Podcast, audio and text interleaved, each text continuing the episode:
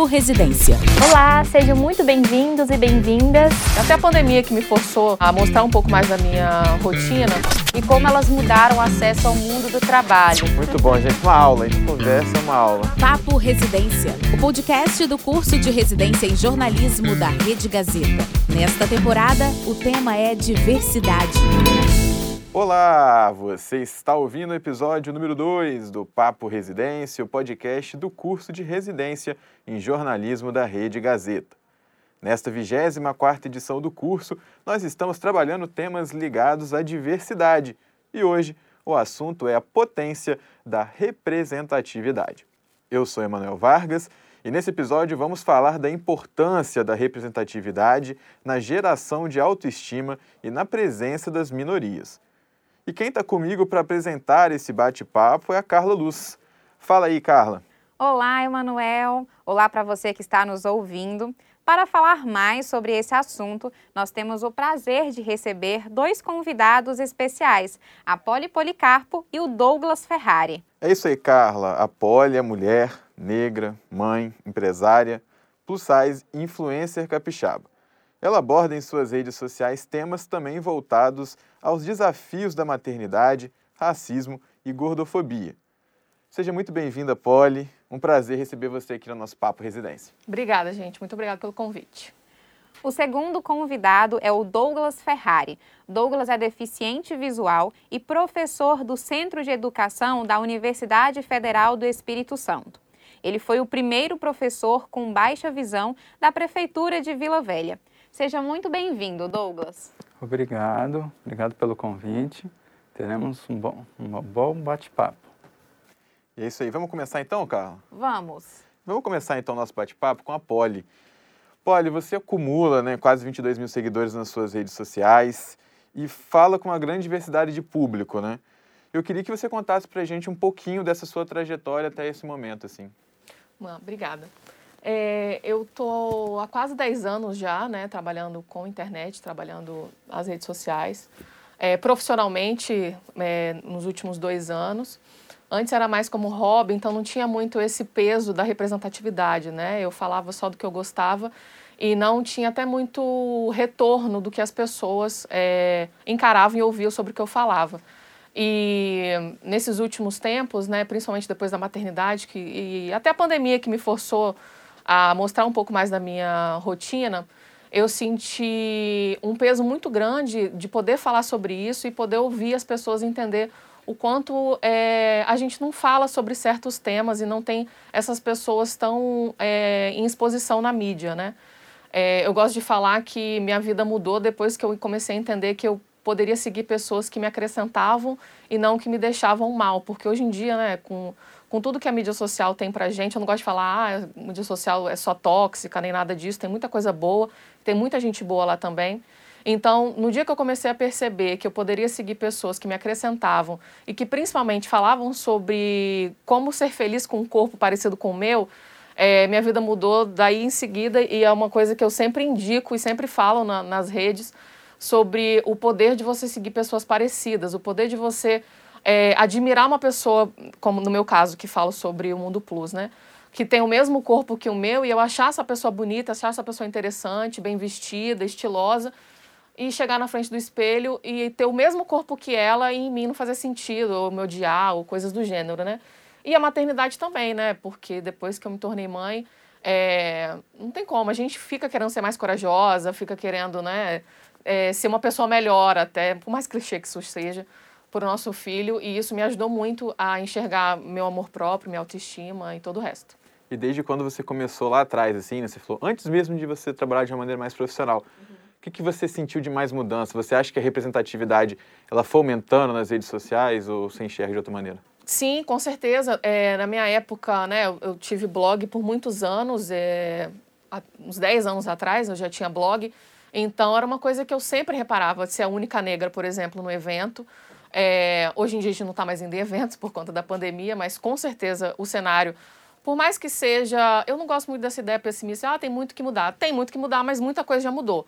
Então eu percebo que até no cenário é, das mídias mesmo, eu sigo muito, meu, meu, meu explorar, né, que é o que você mais consome, é muito diverso. Então tem como você é, consumir essas pessoas, sim. Existem muita, muitas pessoas muito boas que falam sobre diversidade, falam sobre inclusão. Então eu vejo muita mudança, principalmente nesse cenário da gente é, precisa dar mais voz, mas já ter pessoas muito boas nesse cenário é, produzindo conteúdo, porque realmente na minha época é, o clichê de aqui só era mato, eu era uma das únicas, é, além de sobrepeso, é, ser, de ser negra, né? Em eventos assim, já deixei de ir em vários, porque eu sabia que eu não ia ser bem recebida, que eu ia ser a única. nunca gostei disso, de ser a única, de levantar a bandeira e ser, nossa, porta-voz. Eu sempre me senti muito melhor em lugares que eu era igual a todo mundo, né? Então, eu percebo sim essa mudança, apesar de ter muita coisa que mudar, é, muita coisa já mudou. Falando, inclusive, nesse assunto ainda, Poli, né, de essa geração de autoestima, né? Uhum. Nas suas redes sociais, você também fala sobre a gordofobia. Sim. O Instagram, ele pode ser um dos ambientes mais tóxicos do universo digital, quando o assunto é justamente a imagem e a aceitação do corpo. Tem até uma pesquisa, né, um estudo nesse sentido, feita pela Royal Society for Public Health, é uma instituição de saúde pública do Reino Unido, que ela fala o seguinte: Sete em cada dez voluntários disseram que essa rede social é a que mais faz com que eles se sintam piores em relação à própria autoimagem. Esse número piora quando a gente fala de mulheres. Nove em cada dez se sentiam infelizes com seus corpos. Polly, na sua opinião, qual que é o impacto desse discurso gordofóbico é, alimentado pelas redes sociais na geração de autoestimas nas mulheres? É, realmente, a gente já vive num, num mundo que prega muito padrão, né? E por ser mulher, é ainda maior.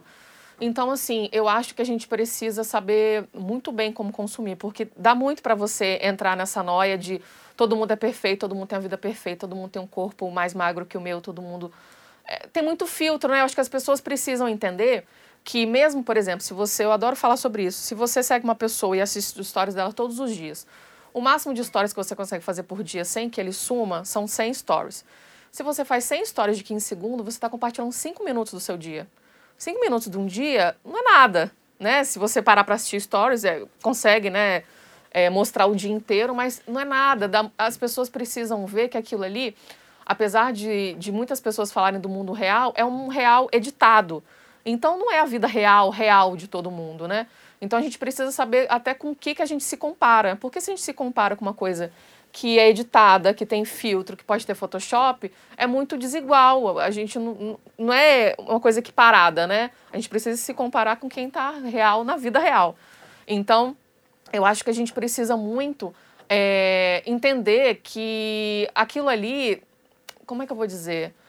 Não é uma base para a gente se comparar. É uma coisa muito superficial e a gente pode admirar todo mundo que está ali dentro, mas sempre olhando para si. Ai, meu Deus, eu bati no microfone. mas sempre olhando para si. É, e principalmente vendo nossas qualidades, né? Uma coisa que me ajudou muito nesse, nessa jornada foi fazer terapia, que por mais que seja uma coisa banal de se dizer, ajuda muito. Então você precisa estar tá bem ali na rede social também para poder consumir o resto. E diante de toda essa questão, o mercado publicitário entra na parada, né? Não, com ele, certeza. Ele enxerga isso como uma maneira também de rentabilizar. Sim. E como a gente procura saber como você enxerga essa tentativa do mercado publicitário? Você enxerga como uma ação genuína ou muitas vezes uma questão forçada para apenas é, rentabilizar, né? fazer dinheiro com essa questão? Olha, é, é uma, é uma faca de dois gumes no sentido de é muito importante que essas ações aconteçam, mas realmente dá para dá a gente sentir quando é genuíno ou não, né? Dá para sentir quando são coisas esporádicas, por exemplo, principalmente sobre é, o racismo, né? Dia 20 de novembro está chegando, aí a gente vai ver várias pessoas de movimento negro, de movimento negro não, falando sobre o movimento negro e os outros 364 dias do ano não falaram, não falando absolutamente nada sobre isso e outros, é, 8 de março, né? Outras datas também. Então, assim, eu percebo que é importante que essas ações aconteçam, mas realmente de forma genuína, não acho que são todas, não. É, é importante a gente poder saber consumir isso também e, e principalmente é, parabenizar quem faz de forma verdadeira. É, e isso a gente está falando assim, no mercado mais publicitário, uhum. que geralmente são peças gráficas, etc. Sim. No dia a dia, no seu caso, influencer, como, como trabalhar isso sem que você fique também extremamente marcada só por essas questões de representatividade? Você acha que tem alguma maneira? Eu acho que tem pessoas que gostam de levantar a bandeira e falar exclusivamente sobre isso. É, eu não faço esse tipo de, de, abordagem porque eu gosto de falar de vários outros temas, né? Não, eu não, não, assim, admiro muito quem se limita a isso, né? E levanta a bandeira, é um estudioso, até porque eu não sou. Eu vivo essas, essas é, questões, mas eu não estudo sobre isso, né? Eu gosto de consumir pessoas que, que, que levantam essa bandeira e vivem exclusivamente nela. Mas eu tento falar sobre outros temas, outros temas porque eu acho que a gente é muito diverso, né? Ainda mais que vocês falaram sobre a maternidade, aí já é outro tema gigante, imenso sobre tudo isso. Então, eu acho que dá para a gente falar sobre cada um dos temas, é, mostrando a nossa, a nossa verdade, né? Mas é, deixando para consumir pessoas que estudam, né? Eu nem sou uma pessoa que estuda sobre o tema para poder ser indicado. É, eu acho importante o que a Poli traz para a gente não, não criar um falso identitarismo, né? Assim, que, que acaba falando só para aquele público. E Sim. a gente só vai vencer o racismo quando o branco entrar. Sim. A gente, o, a gente só vai vencer o que, no nosso caso, a pessoa com deficiência é o capacitismo, uhum. quando tiver pessoas sem deficiência. Então, eu, eu procurar falar para fora e da, também, e também vocês falarem sobre outros temas, né? Sim. Você ser convidado para falar também sobre outras coisas que você admira, que você consome. Não pessoas negras falando só sobre racismo, mas falando sobre maquiagem, cabelo, né, moda e outros temas também. Acho isso muito importante. Acho que o meu maior desafio hoje é, é, é falar. Eu, eu, pesquiso educação especial é para pessoas com deficiência, mas eu pesquiso políticas públicas, eu pesquiso história da educação, eu pesquiso outros temas. Uhum. E eu quero falar desses outros sim, temas. Sim, você ser visto né? também né, para outros, outros temas, temas, que não capacitam. Se não vira assim, é, é fulano, parece que recebeu uma marca, marca uhum. mesmo, marca... Ser colocado numa caixinha, né? É, que é só da acessibilidade, é só do negro. E isso é, é, é, muito ruim porque a, a pessoa tem que suportar o que há de bônus e há de ônus, né? Uhum mas também tem que ele, ele fica restrito, fica restrito o olhar sobre. Sim. Então a necessidade que é até para a imprensa buscar as pessoas com, que têm né, um, uma condição social, né, é, buscar para falar de outros temas, Sim. dos temas comuns que, que vêm na sociedade.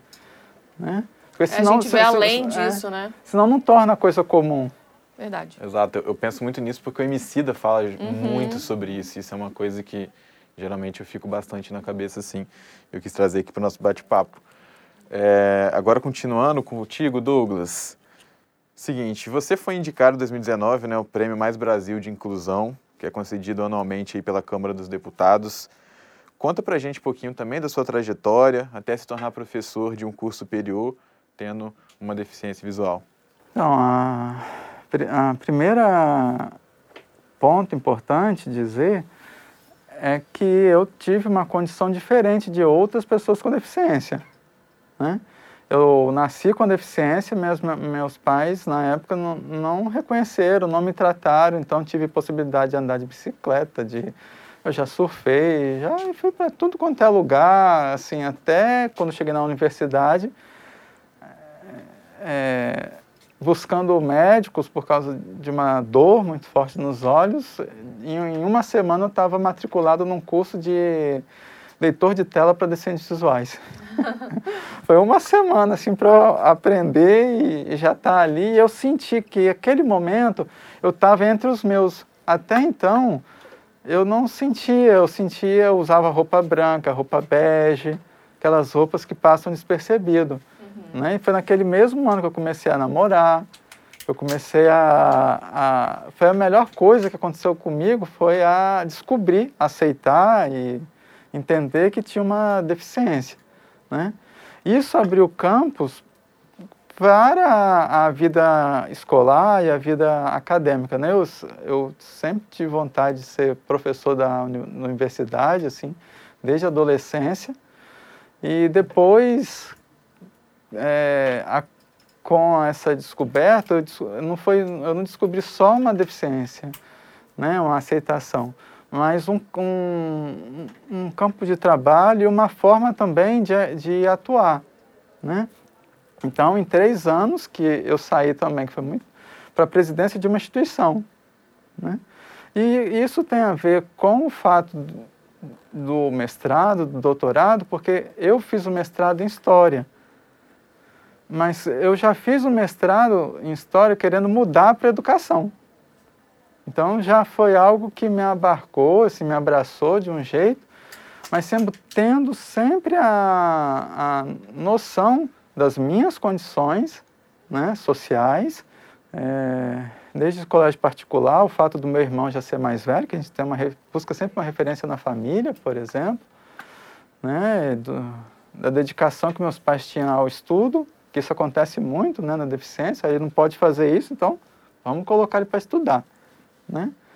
E depois, é, é, no doutorado, já na área de educação especial e, e destacando como alguém que, que vive e sente e sabe, né? Que é muito difícil na nossa área é aquelas pessoas que têm uma deficiência que estudam a educação. Então, isso para mim foi, foi importante. Ou é, existiram barreiras, né? Como o fato, eu, eu quando entrei na universidade perguntaram o que eu estava fazendo ali, né? É, quando eu fui tá assim, né? Eu estava ainda no doutorado, ah, eu quero tentar fazer esse concurso. Aí uma pessoa, mas como é que um professor semi-cego vai dar aula? Né? Ou quando eu entrei já concursado, concursado é, na, na universidade, estava começando o primeiro mês, eu, uma professora foi, foi, foi me procurar que eu preciso de um auxiliar eu me pergunto como é que eu ia dar aula. Se tinha um auxiliar, não seria o auxiliar que iria dar aula no meu lugar. Né? Então, a, a luta, eu percebi ali que ela é, ela é infinita. Ou, ou, ou no micro, no macro, né? Assim, você tem que sempre estar tá lutando. Né? Eu pensei que eu não precisaria mais provar nada para ninguém. Mas aonde eu fui mostrar? No meu trabalho, né? As turmas que me acolheram super bem, eu fui professor homenageado em, em seis turmas já, estou sete períodos na universidade. Né? É, nas notas que a gente tem de avaliação, né? No, nas pesquisas que a gente faz, é, eu pensei, bem, é, a única forma de eu mostrar é trabalhando, não vou revidar, não é, vou obrigar. Né? É, não, não tem a... Eu acho que a, a melhor forma é essa, você mostrar com o seu trabalho. Né? o espaço acadêmico nem sempre ele reflete a diversidade que a gente tem na sociedade, né? Nos últimos anos tem acontecido uma mudança, né, um pouco significativa no perfil dos estudantes de graduação por conta das cotas, né? as cotas raciais e sociais, elas acabaram dando uma outra cara para as universidades. Douglas, você acredita que essa mudança, ela também aconteceu, ela também refletiu para as pessoas com deficiência? Então, é importante dizer que para as pessoas com deficiência isso só veio em 2016. Então, só no ano 2017, com uma mudança da lei. A lei inicialmente era só para o preto, pardos e indígenas. Quando incluiu a pessoa com deficiência, não abriu mais vagas, mais percentual. Incluiu as pessoas com deficiência naquele percentual. Então, ficou uma briga, incluiu uma, um grupo. Mais pessoas. Né? Mais pessoas no mesmo grupo. Né? Então tem e aí a, o preto pardo indígena com deficiência e, e, sem deficiência, né? Aquele que estudou só na escola pública. É, isso é, eu fui coordenador do núcleo de acessibilidade nos primeiros anos de implementação aqui da universidade e percebi que houve sim um aumento. Antes, quando chegava, eram pessoas surdas ou pessoas cegas ou pessoas com baixa visão ou pessoas com perda auditiva. Né? Com a, a inclusão das cotas para pessoas com deficiência, o que começou a aparecer é o que a gente chama de deficiência intelectual, autismo. E aí a universidade, assim, ela já não está preparada nem para o primeiro grupo que foi vindo ao longo dos anos. ela não está. Mas esse não estar preparado não é bem no sentido assim, ah, eu tenho que estar tá tudo pronto para receber. É que, na verdade, a cultura de, de receber pessoas, corpos desviantes, uhum. né, é, são, é, não tem abertura. E aí nós estamos falando desde o reitor até o colega de sala. Então tem que ser uma mudança cultural grande e diversa. Não foi, foram várias vezes que eu fui em reunião e é, como é que eu ensino um, engenharia elétrica para um cego? Eu falei, não seja por isso, professor. Semana passada eu aprendi com um cego, professor de física, como é que são as ondas eletromagnéticas. E o senhor sabe que não vê, as, ninguém vê as ondas eletromagnéticas, né? Verdade. né? Sim. É, a outra é, como é que essa menina entrou no... passou no Enem? Ela passou no Enem como todos os outros que estudaram e passaram no Enem, não foi diferente do, do outro. Então, é, a universidade se diz como o local máximo da intelectualidade, né? E aí quando você vê pessoas com é, uma deficiência intelectual, é meio que questionando a própria universidade. Assim foi as cotas. Não foi a universidade que quis. Foram os movimentos sociais que empurraram a porta, né? Vamos falar assim, invadiram sua praia.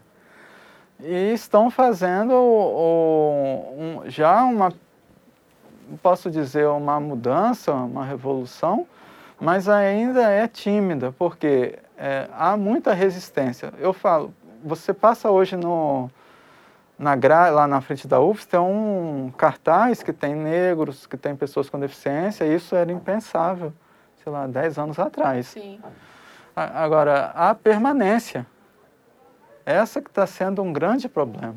Depois da entrada, continuarem lá, né? Continuarem, porque tem questões financeiras, tem tem questões de acessibilidade arquitetônica, no nosso caso, nos portais, que são muitos, são portais antigos da UFES.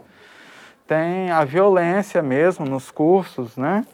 A gente tinha uma, uma pesquisa de 2018 que dos cotistas, 75% tinham é, é, vontade suicida.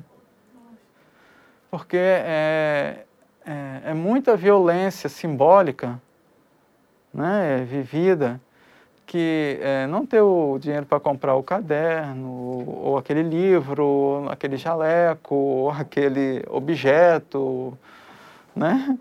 É, isso é vivenciado de todas, de várias formas por cada um, né? Muito individual. Mas a, a reserva de vagas, a gente precisa, né? O ano que vem 10 anos e está na lei que precisa atualizar, precisa é, repensar o processo. Avaliar. E aí eu, eu fico com muito medo, nesse atual momento, avaliar um processo, já que a gente já tem projeto de lei que quer acabar com a reserva de vagas. E 10 anos, né? Se colocar desde a lei da UFS, começou em 2008. Né? Nós temos o nosso pró-reitor de acessibilidade, de assuntos estudantis, o professor Gustavo Ford, né, que é um dos pioneiros nessa questão e que está lá e não, ele relata que não foi fácil implementar a reserva de vagas na UFS. Há pouco tempo, o presidente da República, Jair Bolsonaro, assinou um decreto que determinava a volta de centros especializados em educação para pessoas com deficiência. No entanto, essa medida foi muito criticada e o ministro do Supremo Tribunal Federal, Dias Toffoli, acabou suspendendo essa medida naquele momento. Na opinião do senhor, Douglas, quais são os maiores problemas dessa ideia de separar as crianças com deficiência ainda na fase escolar? Então, a... eu vou falar duas coisas, né? Para a gente começar. Primeiro, é que no Espírito Santo nunca teve escola especial. Isso é uma das grandes virtudes do nosso Estado, né? É... Principalmente na área da deficiência visual. Mas a gente não teve assim, uma escola como a gente tem em muitos outros lugares, né? É, o que mais teve foi a pai pestalose, mas que, que não se compara a outros estados. O, o, segundo, o segundo é que esse decreto, eu, eu criei uma expressão que acabou virando um, um certo é, um grito de guerra, né? que é cada um no seu quadrado de arame farpado. Foi isso que o decreto fez. Porque a gente, há um tempo, as escolas especiais, elas eram importantes, há um tempo histórico atrás, né? Atrás não tinha governo. Quando a gente chega nesse momento em que a gente cria, desde 2008, uma política de acesso às escolas, até com turno inverso, né, para o aluno poder voltar a estudar, e, e aluno que está sendo acompanhado pelas APAES, pestalozes, elas estarem na, obrigatoriamente matriculado na escola, então a gente vivenciou isso e isso é perceptível no número de alunos que, que ingressaram na universidade. Né? É, a gente tem um, um aumento é, de 30% mais ou menos, que ainda precisa de mais, números absolutos, isso né, você vai ver que é, é pequeno, mas que foi em função desses, desses quase 10 anos. E aí o governo federal, desde 2016, né, vem promovendo, vem estudos, fazendo estudos, até quando a gente pensava, né, quando tudo ia para o Conselho Federal, né, Conselho Nacional de Educação, para discutir, para falar, né, ter audiência, ah, aparece por um decreto. Isso já diz a cara, né, do que, que é de um governo que se diz, entre aspas, protetor das pessoas com deficiência. E aí eu troco todo um discurso de Libras, que é importante, mas trocaria por todas as perdas de direitos, que não é só neste caso, perda do IPI, né, que vai acontecer agora, a avaliação biopsicossocial, que, que também não querem deixar a sociedade consultar antes de, de decretar. Né? É, então, são várias perdas de direitos. Essa daí, é, houve uma mobilização muito forte, e especialmente aqui no estado do Espírito Santo, né, na, na, na, minha mediação com o Fabiano Contarato, senador, e com o Felipe Rigoni, deputado, e os dois entraram na, no STF. Né? Um com uma ADI e outro com um outro instrumento. Né? E o Dias Toffoli, que tem um irmão com síndrome de Down, né? é, entendeu pela suspensão. Mas a, houve um, um, uma forte reação do movimento acadêmico, né? também de pessoas com deficiência, instituições, mas as instituições elas estão por, elas estão por trás e, por, né, e pela frente disso, porque elas são os maiores interessados né? porque dá recurso, gente, não é pouco recurso. Né? Para citar um exemplo, em 2014 o nosso estado passou 45 milhões para as instituições especializadas, enquanto para a educação especial pública foi 940 mil. Então isso daí dá um parâmetro do que se quer, né? Quando coloca as escolas especiais, assim, elas não acabaram mas elas diminuíram. O, que, o, o grande retrocesso desse decreto é tornar as escolas especiais como uma diretriz pedagógica. E as consequências são muitíssimas, porque lá não aprende português, matemática, história, geografia, isso que todo mundo deveria, pelo menos, o aprender. Básico, né? é, eles não vão aprender isso. Né? Como, eles vão ter, como é que eles vão fazer o Enem? Né? Como é que vão ter sonhos, sonhos de ser biólogo, professor, né? ser influencer, uhum. né? que tem muitos com deficiência, por exemplo. É, você precisa ter acesso.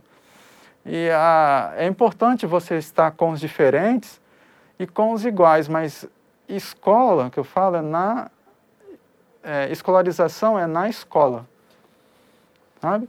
E, e, e, o decreto ele teve uma audiência pública agora em, em agosto.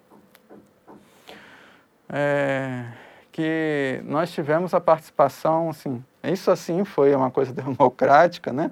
Teve participação de quem defende, de quem é contrário, participação do, das defensorias, das pessoas com deficiência, das mães, de, né? teve participação de, de, de todos os grupos. Para no ano que vem o Supremo tomar uma decisão, né? É, levando em consideração o que foi falado na sociedade. E muitos disseram lá que se não fosse a escola comum, não conseguiria chegar na universidade, né? É, até uma mãe de uma professora com síndrome de Down, fala dela foi bem contundente, falando que estão, né, estão querendo esculhambar com as pessoas com deficiência. Né? Isso aí, muito obrigado, Douglas. O nosso Papo Residência de hoje está falando sobre a potência da representatividade com a participação da Poli Policarpo, empresária influencer, mulher, negra, plus size e mãe. Temos também a participação do Douglas Ferrari, professor universitário da Universidade Federal do Espírito Santo, ele que é uma pessoa com baixa visão. E nós estamos chegando ao final do nosso bate-papo aqui, e antes da gente terminar, eu gostaria de saber qual o sentimento de cada um ao ocupar espaços tão importantes na sociedade hoje, num país que, mesmo tão diverso, é bastante preconceituoso também. Começando contigo, Polly. Então, uma das coisas que eu mais gosto de receber, assim, é de depoimento, né, quando recebo direct de influência de seguidores, é, eu, eu fico brincando que eu quero que todo mundo se chame Poliana, as filhas delas, porque é, muitas seguidoras tiveram coragem de se preparar para engravidar depois que eu tive filho, né, de ver a possibilidade de ser mãe mesmo com uma sociedade né, que exclui tanto pessoas gordas inclusive da maternidade. Eu nem cheguei a contar aqui, mas eu sofri gordofobia de uma médica. Quando eu estava no processo de poder eh, engravidar, uma médica só olhou para mim e falou que, como dois e dois são quatro, eu ia ter diabetes gestacional e pré-eclâmpsia, que são problemas né, comuns na gravidez, não 100% relacionados ao peso, então ela não mediu nada, meu não viu nada, e já mandou essa, esse lindo diagnóstico. Então, depois que eu, que eu comecei a compartilhar é, principalmente né, da minha gravidez, sendo uma pessoa gorda, é, eu recebi de muitas é, pessoas, muitos seguidores que tiveram coragem de engravidar, gente que teve coragem de ir para a praia com o corpo que tem, né, que o corpo do verão é só o que você tem mesmo, botar um biquíni ou maiô, a única coisa que você tem que escolher é isso. Então, me sinto muito lisonjeada de estar na vida das seguidoras e de receber esses relatos, principalmente de gente que começou a viver melhor é, com, depois de eu começar a falar sobre esses temas. Então, é uma felicidade muito grande e eu amo essa troca que eu tenho com as seguidoras porque eu acho muito genuíno isso. E vai além de like, de comentário, de engajamento, né? Eu acho isso muito importante. E me ajuda muito também a seguir porque ah, eu vejo uma diferença na vida delas, então isso me ajuda bastante. E agora contigo, Douglas, eu queria saber qual o seu sentimento né, de, de ocupar esse espaço importante hoje, professor numa universidade, federal, é, nesse país mesmo tão diverso, preconceituoso. Então, é um espaço é, que eu digo que é meu CPF, mas na verdade é, é um CNPJ. Está a serviço do movimento social, o meu cargo. Né? Por acaso tem o meu nome, mas é, várias pessoas contribuíram para que eu chegasse, que eu nem conheço, né? É, a gente faz um trabalho de história da educação dessas professoras que, que trabalharam na década de 60, 70 e foram muito importantes para que eu chegasse. Assim, né? Você precisa, para um chegar né, nessa... Muitos trabalharam antes. Né? Muitos trabalharam. Infelizmente, é um processo de funil. E é, a representatividade me marca é, é, com um caso, dois casos assim, mas são iguais, quando eu era professor da univers... na, na prefeitura, né? que eu chegava lá e dois alunos com baixa visão e ah, eu estou dormindo, estou com dor de cabeça, a professora deixava, ah, né, uma série de desculpas que quando eu comecei a chegar, ah, então você sente, eu também sinto né? E foi a vida toda assim. Então, assim, se você ficar assim, é uma escolha sua, né? Aí eles viam eu como, por exemplo, professor, né? É, que conseguiu... Eles podiam chegar, né? Isso. Em seis meses, eles, eles já estavam estudando, usando os recursos né, de baixa visão que tem que usar para ajudar. Já estavam outros alunos.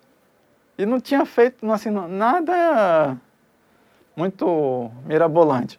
Foi uma pessoa igual a eles que, estavam, que estava ali sendo professor. Então, a, a representatividade ela, ela, é, ela é muito importante é, para a gente entender que numa sociedade é, nós temos que ser o que a gente quiser ser. Né? É, e não, não predestinar, né? Esse vai ser isso, esse vai ser aquilo. E, e a gente, eu tenho o maior, assim, é, o maior prazer de trabalhar com deficiência, com a, os alunos a maioria nunca tiveram contato, vão ter contato comigo, como professor com deficiência, sou super bem acolhido. Eles entendem, né? É outra metodologia. É, e eu, eu não saberia fazer outra coisa a não ser trabalhar com educação. Eu acho que isso é importante. Queria agradecer muito aqui a presença da Poli e ao Douglas por aceitarem o nosso convite para falar sobre a importância da representatividade e contarem suas histórias. Eles alcançaram lugares de destaque e inspiram outras pessoas a buscarem direitos e reconhecimento. Muito obrigada, Poli. Obrigada pelo convite. Muito obrigada, Douglas. Obrigado pelo convite. E assim, nós chegamos ao fim do nosso episódio número 2. O Papo Residência é um projeto produzido pelos participantes do curso de Residência em Jornalismo da Rede Gazeta e tem como objetivo, nesse primeiro ano, a falar sobre diversidade, seja ela como for. No nosso próximo episódio é a vez da gente falar sobre a inclusão nas escolas. Então é isso, vamos ficando por aqui e agradecemos a companhia de vocês, além da companhia aqui dos nossos convidados aqui no estúdio. Eu sou Emanuel Vargas. E eu sou a Carla Luz. E em breve nossos colegas, Carlos, mais colegas nossos vão estar por aqui com mais episódios do Papo Residência. Papo Residência é o podcast do curso de Residência em Jornalismo da Rede Gazeta. Tema da temporada: Diversidade. Patrocínio: ArcelorMittal, Eco 101, Samarco, Suzano e Vale.